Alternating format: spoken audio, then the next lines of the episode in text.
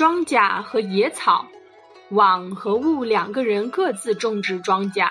庄稼虽然长起来了，但是野草太多，两人马马虎虎地拔了一阵，还是不能解决问题，都感到十分头疼。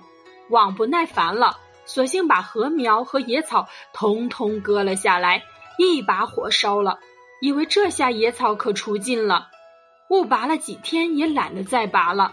任凭野草在田里生长，结果网的田里禾苗烧光了，但是野草还是长出来。雾的田里粟都变成了野草，稻也变了种，不能吃了。两人相对苦笑，只好挨饿。